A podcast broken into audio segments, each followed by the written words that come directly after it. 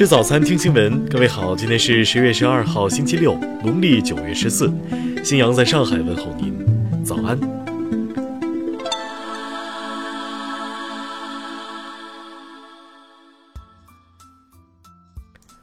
首先来关注头条消息。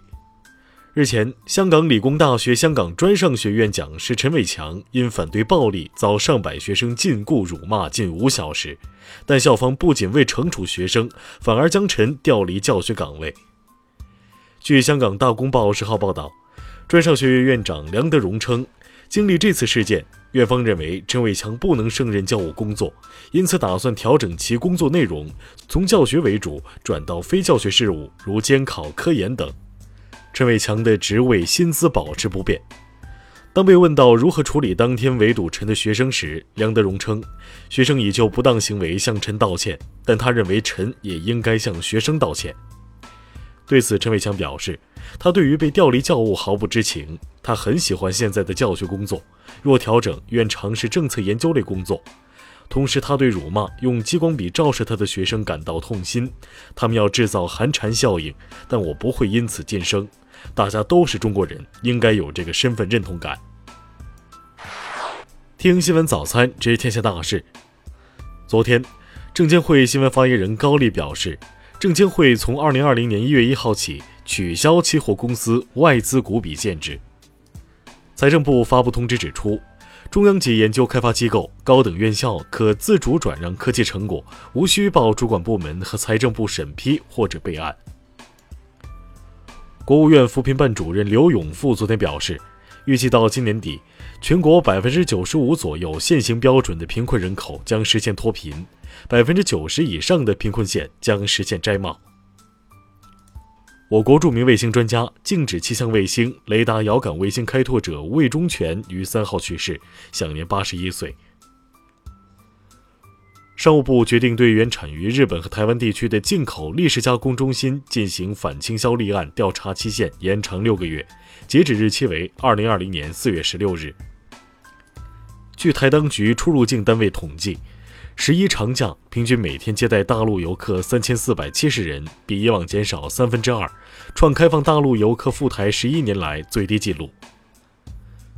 昨天，针对十元改朋友圈定位。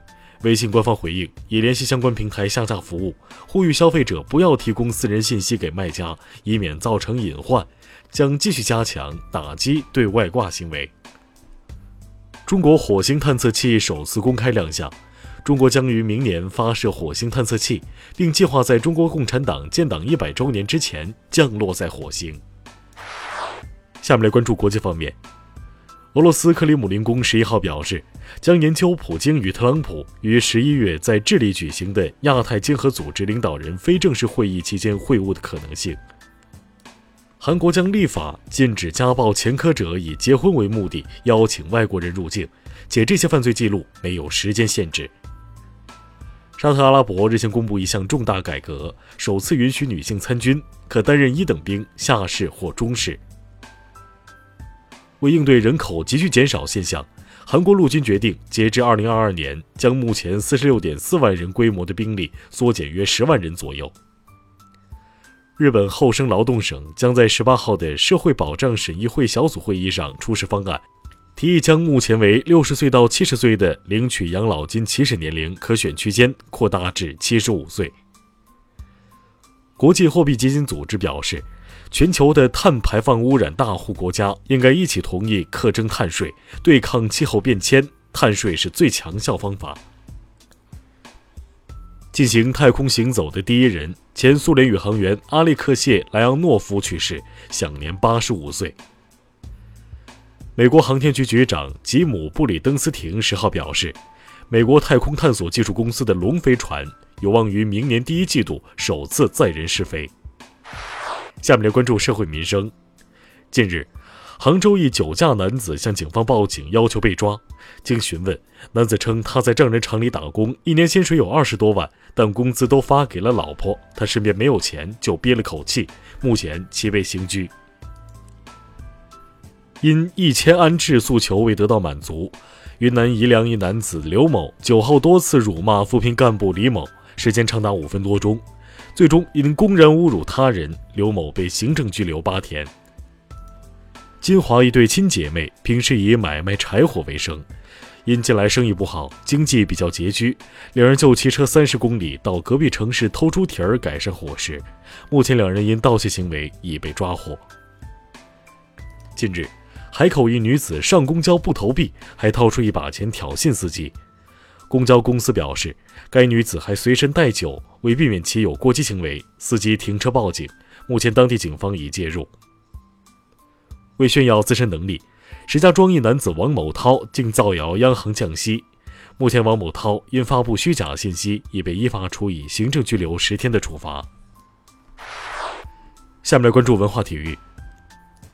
在昨晚举行的四国赛中，中国国奥以二比零战胜印尼国奥，取得热身赛两连胜。CBA 季前赛江西上饶站昨晚展开最后一个比赛日的争夺，广东以一百一十一比一百零九险胜新疆，以三战两胜的成绩获得第二。